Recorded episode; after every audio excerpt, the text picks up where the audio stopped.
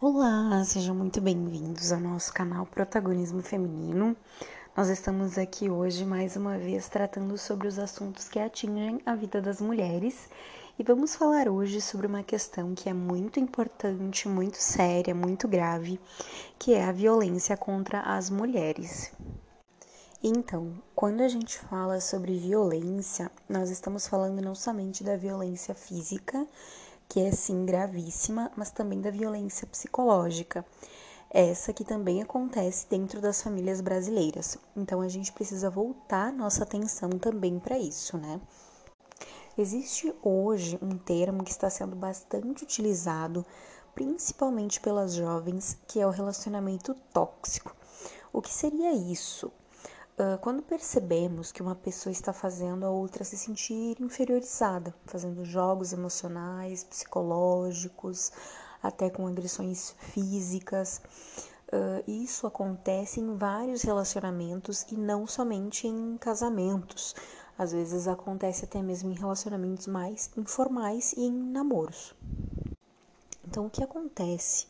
Que muitas mulheres estão em relacionamentos assim e não conseguem sair disso Uh, por mais que elas saibam que estão em relacionamentos abusivos, que saibam que estão sofrendo abusos psicológicos, elas não conseguem sair, porque a manipulação é tanta que a vítima começa a achar que o problema está com ela e começa a temer sair do lado daquele agressor por medo de não ser boa o suficiente para ficar sozinha ou para achar alguém melhor que a respeite. É, hoje o assunto é sobre a violência que as mulheres sofrem, porque é um caso social, tem números uh, infinitamente maior de mulheres que sofrem violência do parceiro comparado aos homens. Mas também existem relacionamentos onde o homem está sendo a vítima. Justamente por existir inúmeros casos assim, é muito importante que a gente fale sobre esse assunto, que a gente retome esse assunto e que esse assunto seja a pauta das nossas discussões feministas, porque assim, quanto mais se fala sobre a tendência, é que menos aconteça. Ah, então a gente mostra para a sociedade esse problema para que, eles, para que ele pare de ocorrer. Vamos falar um pouquinho sobre feminicídio e o que é esse termo o que ele significa. O feminicídio é uma palavra que define o assassinato, ou seja, quando uma pessoa mata outra, então é o crime de matar mulheres. Mas qualquer mulher que é assassinada é feminicídio? Não. Esse crime é considerado hediondo quando envolve o menosprezo ou a discriminação à condição de ser mulher. Então ele é defendido, definido como crime que está envolvido nas questões de gênero, porque essa mulher ela é morta por ser mulher. Então a lei define feminicídio como o assassinato de uma mulher cometido por razões da condição do sexo feminino. E a pena é de um homicídio qualificado e a reclusão é de 12, podendo chegar até 30 anos. É muito importante que seja utilizado o termo feminicídio. E por que é importante que a gente use essa palavra? Ela é diferente de somente um homicídio. A mulher foi morta pelo marido, então cometeram um homicídio contra ela. Eh, é importante que a gente use essa palavra porque se trata de um crime de ódio. Esse é um conceito que surgiu na década de 70 para dar visibilidade justamente a essa discriminação, essa pressão, essa desigualdade que as mulheres sofrem e por ser um termo que sofre preconceito, é importante que a gente utilize para que ele ganhe visibilidade e a importância que merece. O feminicídio é um assunto muito sério porque cerca de um terço dos homicídios de mulheres no mundo são cometidos pelos seus parceiros. Esses dados, de acordo com a Organização Mundial da Saúde. Isso pode fazer com que a gente pense: ah, então é normal sofrer violência do parceiro. Mas não. Uh, quando a gente olha ao contrário, os homens eles são acometidos por assassinato por cerca de 5% das suas parceiras. A diferença é muito grande, de 33 para 5%. Então não é somente uma questão uh, da violência do parceiro, é uma questão de violência de gênero contra a mulher. Existe uma projeção da Organização das Nações Unidas que cerca de 70% de todas as mulheres do mundo já sofreram ou vão sofrer algum tipo de violência em algum momento da sua vida. Então, gente, isso é, é algo muito preocupante. Nós não podemos aceitar isso. Nós precisamos lutar contra essa violência e a principal forma é lutar contra o machismo que existe na nossa sociedade, porque o feminicídio e esse tipo de violência contra o gênero feminino são decorrentes do machismo.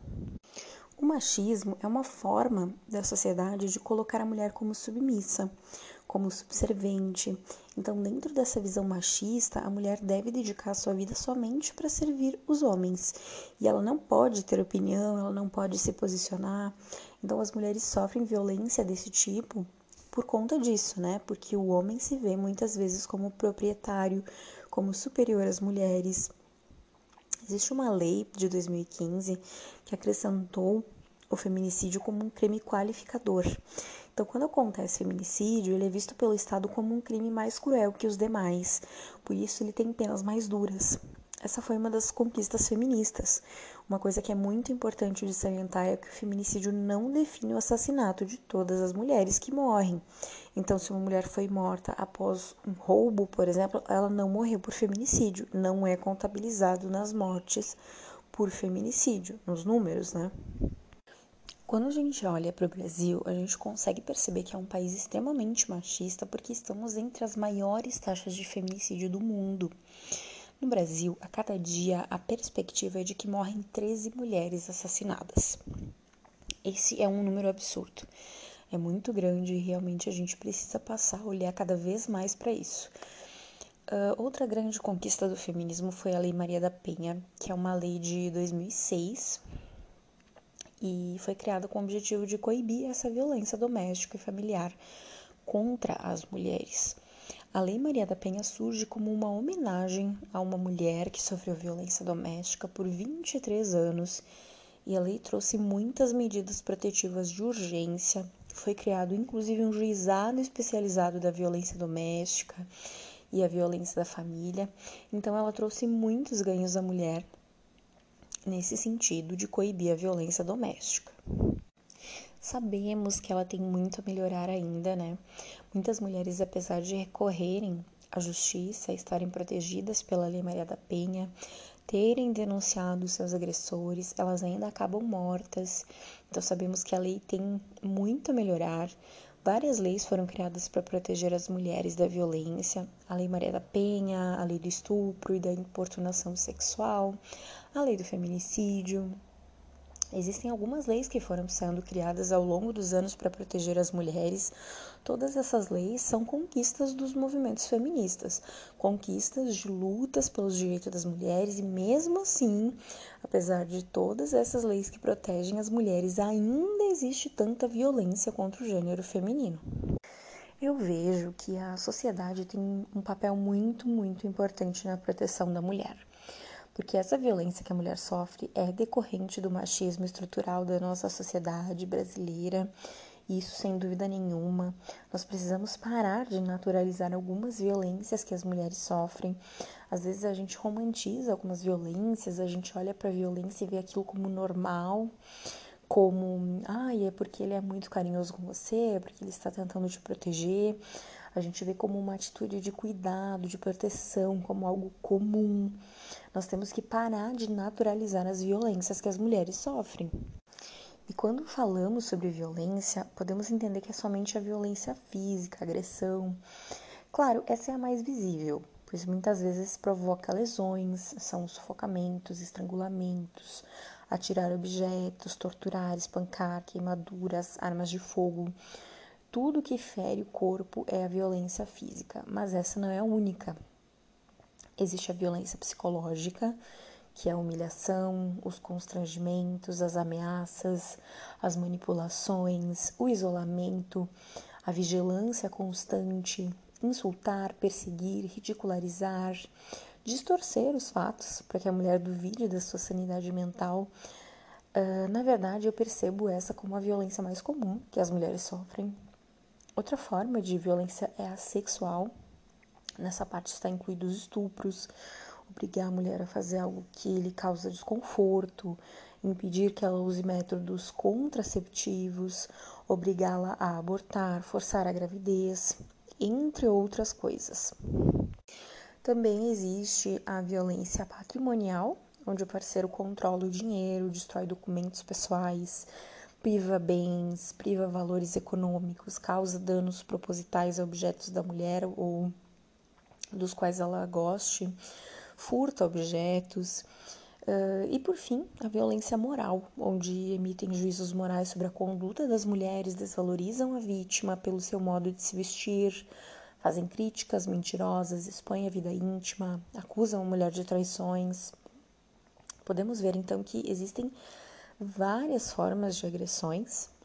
A física pode ser a menor delas, uh, na, na maioria das vezes a exposição a essa violência causa traumas às mulheres, traumas esses que vão ser carregados pelo resto da vida e mesmo que a mulher saia desse relacionamento onde ela sofre a violência, ela vai carregar traumas para os próximos relacionamentos.